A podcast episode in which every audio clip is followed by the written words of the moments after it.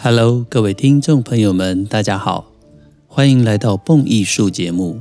我是主持人林仁斌。用耳朵阅读，以声音陪伴，是蹦艺术节目自开播以来的宗旨。功课我来做，音乐您来听，更是蹦艺术节目制作的坚持。感谢许多听众朋友们长期对于蹦艺术节目的支持，以及各式各样的心得回馈。如果您想支持蹦艺术，欢迎点一下节目说明栏的赞助连结，让蹦艺术团队拥有更稳定的经费，能够制播独家精致的音乐节目与大家分享。如果您想邀约蹦艺术为您进行专题演讲，或者设计您专属的音乐讲座主题，也非常欢迎来信与我讨论，让我们一起共创精彩的音乐节目，也让更多的朋友爱上古典音乐。想要 follow 蹦艺术最新的每个星期讲座行程，最简单的方法就是加入蹦艺术的 Facebook 社团。在 Facebook 里面搜寻“蹦艺术”，就能够找到我们的官方社团。点选加入之后，您就成为蹦友啦。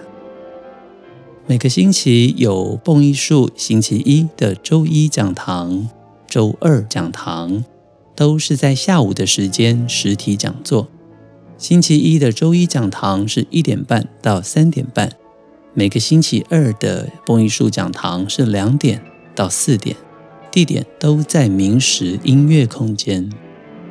每个星期我会精选一个精彩的主题跟大家分享。而每个星期四下午两点到四点，蹦艺术跟大人社团所合作的系列课程，最近我们正在介绍莫扎特横跨他一生的重要曲式钢琴协奏曲。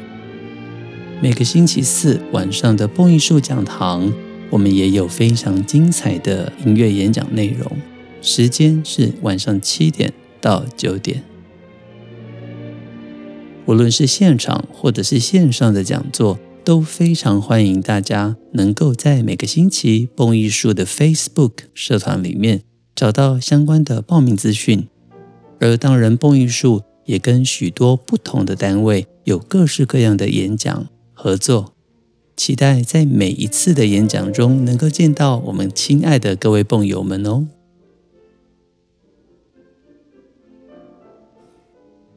出生于一八七三年的俄罗斯作曲家拉赫曼尼诺夫，去世于一九四三年。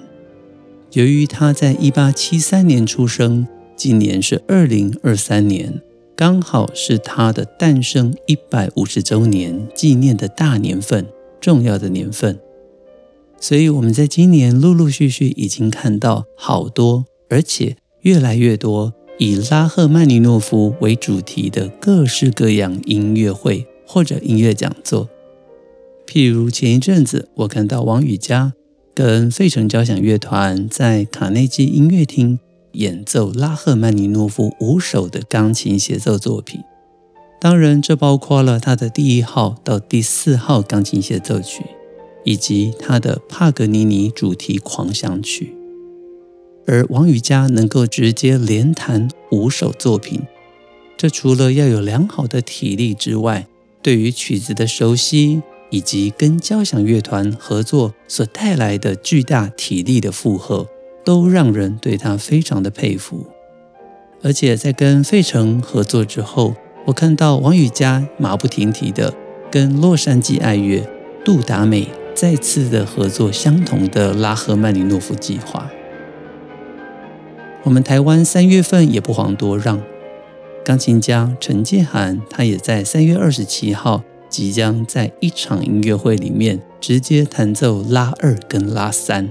也就是拉赫曼尼诺夫的第二号跟第三号钢琴协奏曲，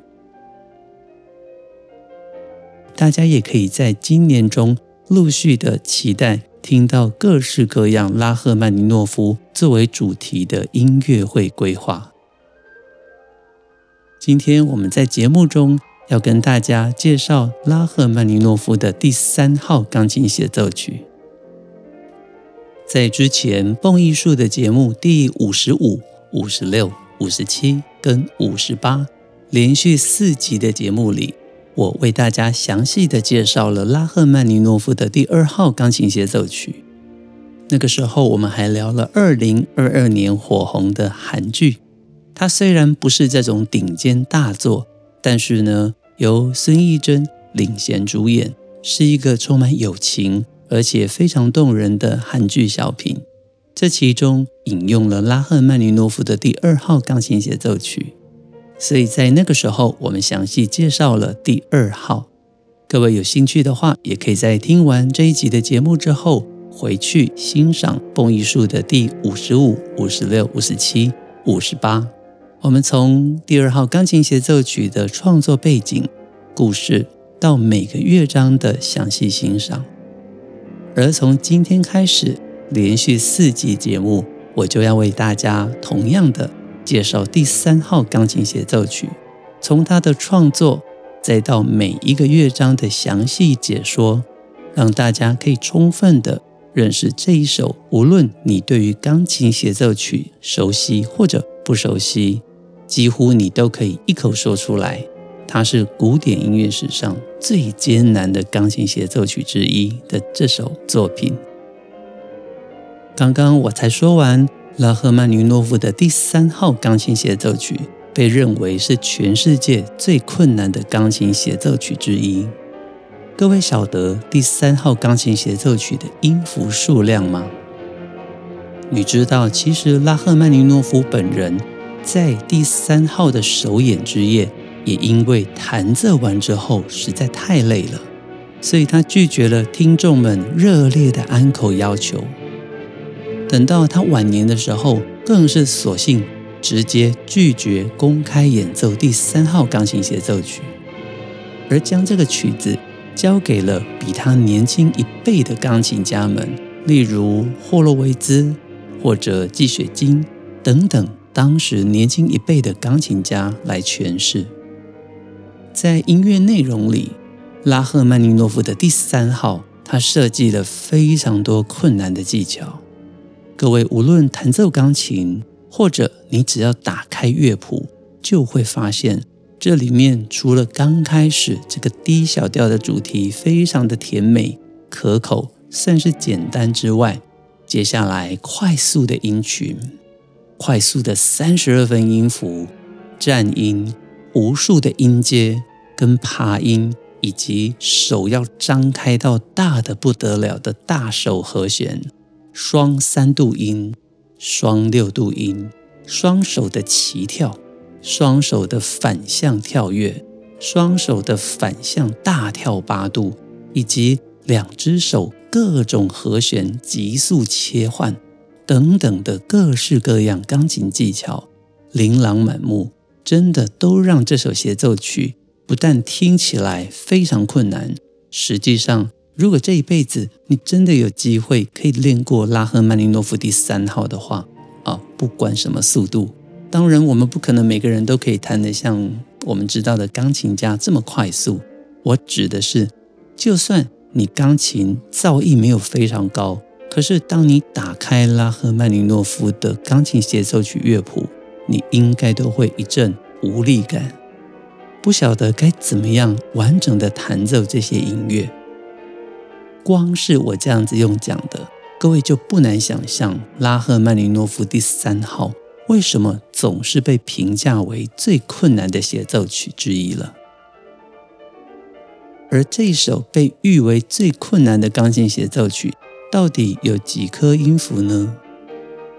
我曾经在一本杂志上看到日本电视台的工作人员，他们做了相关的节目，他们真的员工做苦工，实际的去数。拉赫曼尼诺夫第三号钢琴协奏曲独奏钢琴谱里面的乐到底有多少克音？结果你知道吗？算出来是三万零两百五十四颗音符。讲到三万多颗，可能大家实际没有感觉说，那这样子到底是多还是少？困难还是简单呢？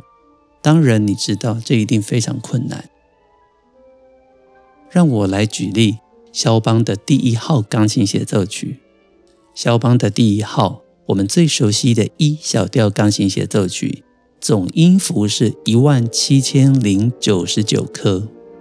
所以，相较于肖邦第一号来说，拉赫曼尼诺夫的第三号足足多了一万多颗，甚至我们可以夸张一点的说，快要两倍的数量。当然，每一首协奏曲的长度以及难度不一，我们只拿音符来比较，似乎好像搞笑了一点。但是，也借由音符的数量，我们可以知道第三号确实。有着惊人的音符数量，而且跟肖邦两者音符的数目相差之大是非常明显的。最近也非常流行各种 AI 的话题，无论是你跟 AI 聊天，或者你要 AI 帮你查资料，甚至你要 AI 帮你画图，在这里我们都可以看到许多人类科技。文明未来的可能性，我深刻的期待，在 AI 越来越进步的时候，或许它会为我们的资讯带来更多便利的查询方式。而大家要记得，无论是音乐演奏或者音乐欣赏，我觉得人类的情感是很难被 AI 取代的。所以，当我们能够把 AI 转化成我们听音乐的辅助，其实是最有力而且最有效的，我非常期待。但是听音乐的感动，我认为还是我们自己才能够得到。您说是吗？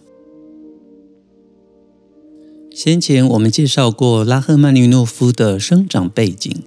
就在介绍拉赫曼尼诺夫第二号钢琴协奏曲的五十五集到五十八集的时候，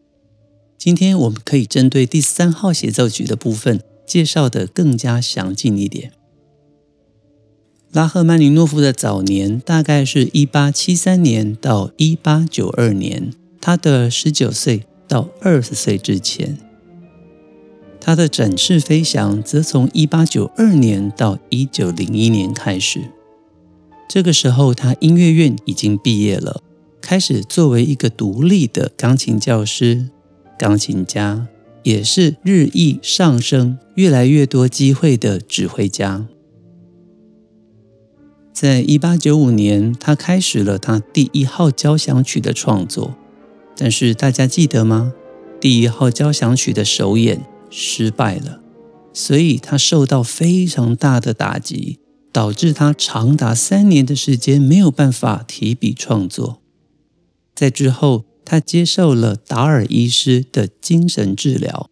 在催眠的治疗疗法之下，拉赫曼尼诺夫感受到非常的有效。他终于一步一步的恢复自信，在一九零一年开始成功的再次创作新的曲目。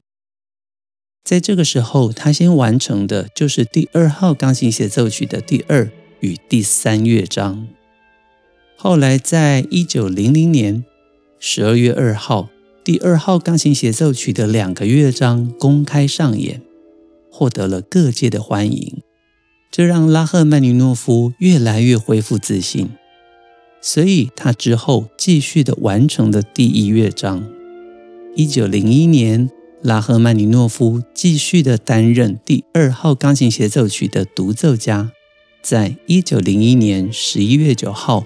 演出整首第二号钢琴协奏曲，终于让他重获自信。这就是有关于第二号钢琴协奏曲的故事。于是呢，伴随着第二号钢琴协奏曲的成功，拉赫曼尼诺夫终于重拾信心。在一九零二年的时候，迎来了他人生中的春天，因为他向表妹。娜塔莉亚·萨蒂娜求婚，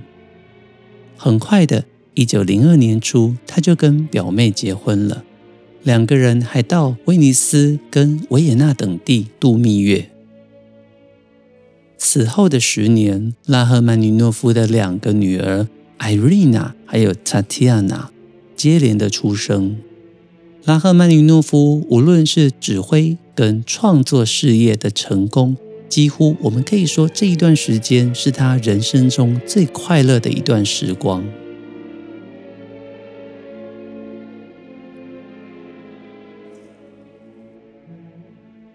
而在一九零九年九月，拉赫曼尼诺夫完成了他的第三号钢琴协奏曲。相较于第二号，在情感上可以认为，而且我相信许多人同意，第三号钢琴协奏曲整个在情感上听起来就像是第二号的延伸一样，似乎第二号所触及之处呢，第三号做了延续。无论在情感上，在技巧上，在乐曲的格局上，第三号都比第二号更加的辉煌灿烂。这个时候，拉赫曼尼诺夫其实收到了到美国演出的邀约，他希望能够再次的创作一首大型的协奏曲，因为如果他本人能够担任协奏者，在美国演奏成功的话，对于他身为钢琴演奏家的职业领域，有非常大的帮助，所以拉赫曼尼诺夫就怀着浓烈的情感以及身为独奏家的惊人意志，完成了这一首超过三万颗音符的炫技内容。这首第三号钢琴协奏曲更在整个钢琴的 repertoire 里面，还有历史文献上面占有重要的地位，广泛的。被誉为是钢琴协奏曲之王。整个协奏曲有三个乐章，演奏的长度不少于四十分钟，有些版本甚至将近到五十分钟。各位就能够理解第三号在体力上以及乐曲的格局上是非常的庞大的。曲子如果追溯它的创作期间的话，拉赫曼尼诺夫是在一九零九年在俄国的伊凡诺夫卡这边完成，写在乐谱上的完成时间是九月二十三号，一九零九年，刚好就是他第一次应邀前往美国演出之前。后来抵达美国之后，拉赫曼尼诺夫亲自担任钢琴首演，并且在一九零九年。十一月二十八号，与纽约爱乐在纽约曼哈顿的新剧院（新旧的新新剧院）演出，指挥是 Walter Damrosch，这是第一次首演。而接下来的第二次演出是拉赫曼尼诺夫第三号钢琴协奏曲，我觉得最有历史性的一次记录，就在隔一年一月十六号。卡内基音乐厅第二次的拉三钢演出，谁指挥呢？由当时担任纽约爱乐音乐总监的马勒担任指挥，Gustav Mahler。各位想想看，拉赫曼尼诺夫再配上马勒，哇，这个组合超级想听的啊，对不对？只是呢，非常的可惜，没有影片，没有照片。即使我们再怎么敲碗都没有用，只留在于文献之中。尽管如此，拉赫曼尼诺夫对于当时马勒的工作态度留下了一些笔记。他形容马勒在指挥乐团的工作态度非常令他激赏，对于总谱、乐团细节的排练，更是让拉赫曼尼诺夫啧啧称奇。他认为马勒。堪比当代最伟大的指挥，对于乐谱的细节一丝不苟。各位想想看，能够得到作曲家本人这样子的称赞，马勒的指挥功力以及他驾驭乐谱、研读乐谱的能力，那自是不遑多让。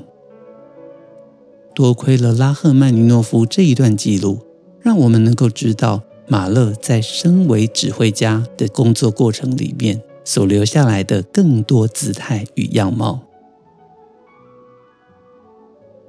后来很有趣的现象是，这首拉三钢献给了当时最伟大的波兰籍的钢琴演奏家约瑟夫·霍夫曼 （Joseph Hoffman）。他的年份是一八七六年到一九五七年。但是最有趣的是，Hoffman 本人从来没有演奏过拉赫曼尼诺夫第三号。在一些资料上，大家可能会看到有人写到，拉赫曼尼诺夫自己都说，他将第三号钢琴协奏曲写得像大象一样，这是指这一首协奏曲的难以征服。除了延续第二号钢琴协奏曲刚刚所提到的这种浪漫的思维以及技巧性的延伸之外，拉赫曼尼诺夫也大幅度的扩大了乐曲的架构，同时对于钢琴家的技巧有着更高、更全面性的要求。节目的先前，我跟大家提到，拉赫曼尼诺夫本人在首演之夜，他也因为弹奏这首曲子太累了，直接拒绝了听众的安可。很幸运的是，我们可以在 YouTube 上面找到拉赫曼尼诺夫演奏他自己的每一首协奏曲的录音，这可以说是非常难得的。如果大家有兴趣的话，我会推荐拉赫曼尼诺夫在一九三九年跟指挥家 Eugene Ormandy 尤金奥曼蒂与费城交响乐团所留下的历史录音。现在衬在我们节目中的配乐，就是来自于这个拉赫曼尼诺夫亲自演奏的版本。而如果讲到拉三钢，它是每一位钢琴家生涯演奏的技术指标的话，您第一个想到的代表演奏者是谁呢？如果你是这几年才听古典音乐的朋友们，没有错，你可能常常听到王羽佳的演奏，你可能常常听到马祖耶夫的演奏，但是这首曲子，我认为最佳的传承者，就是与拉赫曼尼诺夫相同，俄国国籍，比作曲家小三十岁，后来两个人还成为忘年之交的钢琴演奏家。霍洛维兹 （Vladimir Horowitz），他的年份是一九零三年到一九八九年。我在作曲家的身份呢，常常称呼拉赫曼尼诺夫为“最后的浪漫”，因为虽然他已经年份跨越到二十世纪，但是他的作曲手法并没有因为跨越到现代而开始选择以无调性的方式。或者是过多前卫的技法作曲。相反的，我们在拉赫曼尼诺夫的乐曲之中，经常听到浪漫唯美的旋律，以及深刻无比的调性音乐。这些都让我想要称呼他为近代作曲家中最后的浪漫。而霍洛维兹，则是近代钢琴家中我认为的最后的浪漫。在当时，霍洛维兹杰出的技巧不但深深地获得拉赫曼尼诺夫本人的肯定。据说，拉赫曼尼诺夫在听过霍洛维兹的演奏之后，曾经说：“霍洛维兹所演奏的第三号钢琴协奏曲，就是作曲家本人梦寐以求，但是无法达到的境界。”这究竟是怎么一回事呢？很可能大家同样要播放霍洛维兹的版本来做比较，而其实最令人津津乐道的，就是霍洛维兹跟拉赫曼尼诺夫两人艺术家之间的交往。拉赫曼尼诺夫更是曾经为霍洛维兹弹奏第二钢琴，也就是钢琴协奏曲里面的管弦乐团声部。他给予霍洛维兹协奏曲的指导，以及许多的重要概念，让这一首拉三钢成为霍洛维兹一辈子著名的战马。当我讲战马的时候，意思就是这一位音乐家在一生中最常弹奏的重要曲目。所以拉三钢几乎跟霍洛维兹的演奏生涯画上等号。霍洛维兹也在拉赫曼尼诺夫本人之后，将这个曲子再次的推到高峰，成为几乎人见人爱，观众也喜欢，音乐家也喜欢。虽然知道非常的难，但是你知道吗？在音乐会中，往往只要排出拉赫曼尼诺夫第二号或第三号钢琴协奏曲，票房总是完售。对于霍洛维兹的演奏有兴趣的话，各位同样可以在 YouTube 上面找得到霍洛维兹在一九七八年跟纽约爱乐演奏的现场。这其实也是霍洛维兹最后一次公开的演奏拉赫曼尼诺夫第三号，作为生涯的回忆，以及作为我们所参考的录音，这个版本都非常非常的棒。指挥是祖宾梅塔。各位只要按照我说的关键词“拉赫曼尼诺夫第三号钢琴协奏曲”，一九七八年纽约爱乐，指挥是祖宾梅塔，都能够找到这个版本。或者大家上蹦艺术网站搜寻“拉赫曼尼诺夫第三号钢琴协奏曲”，您也可以找到我所写的详细介绍文章。在文章里面，同样的，我将这个版本也放在网站里面，让大家可以直接点选欣赏。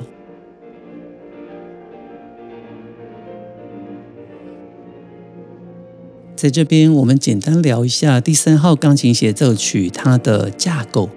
像第一乐章来说，它是一个具有呈示部、发展部、再现部、奏鸣曲快板曲式的标准第一乐章。而第二乐章是具有轮旋曲式 A B A C A 段落的慢板乐章，第三乐章同样是具有呈示部、发展部、再现部以及扣打尾声的标准奏鸣曲快板曲式。所以，当我们用曲式本身架构来看第三号钢琴协奏曲的时候呢，曲式上中规中矩。但是在音乐里面非常非常的精彩。从下一集的节目开始，我们将一集一集、一个一个乐章为大家介绍拉赫曼尼诺夫这首写的犹如大象一般艰难，但是最受大众喜爱的第三号钢琴协奏曲，也敬请大家期待。好快呀！今天跟大家叙述了拉赫曼尼诺夫第三号钢琴协奏曲，他的创作故事以及许多的小故事跟大家分享，希望蹦友们都喜欢。从下个星期开始啊，连续三集三个乐章将会非常精彩，也敬请大家继续的期待，并且给予蹦艺术支持。蹦艺术精彩的音乐内容，经得起时间的考验，更值得您一听再听，反复回味。也期待更多的爱乐朋友们随时加入我们蹦艺术 Podcast，点一下节目说明栏的赞助连结，让蹦艺术团队拥有更稳定的经费，能够直播独家精致的音乐节目与大家分享。开卷古典音乐。让您的世界充满乐趣与音乐的芬芳。我是主持人林仁斌，这里是蹦艺术。我们下个星期见喽！要继续听音乐啦，下周见，拜拜。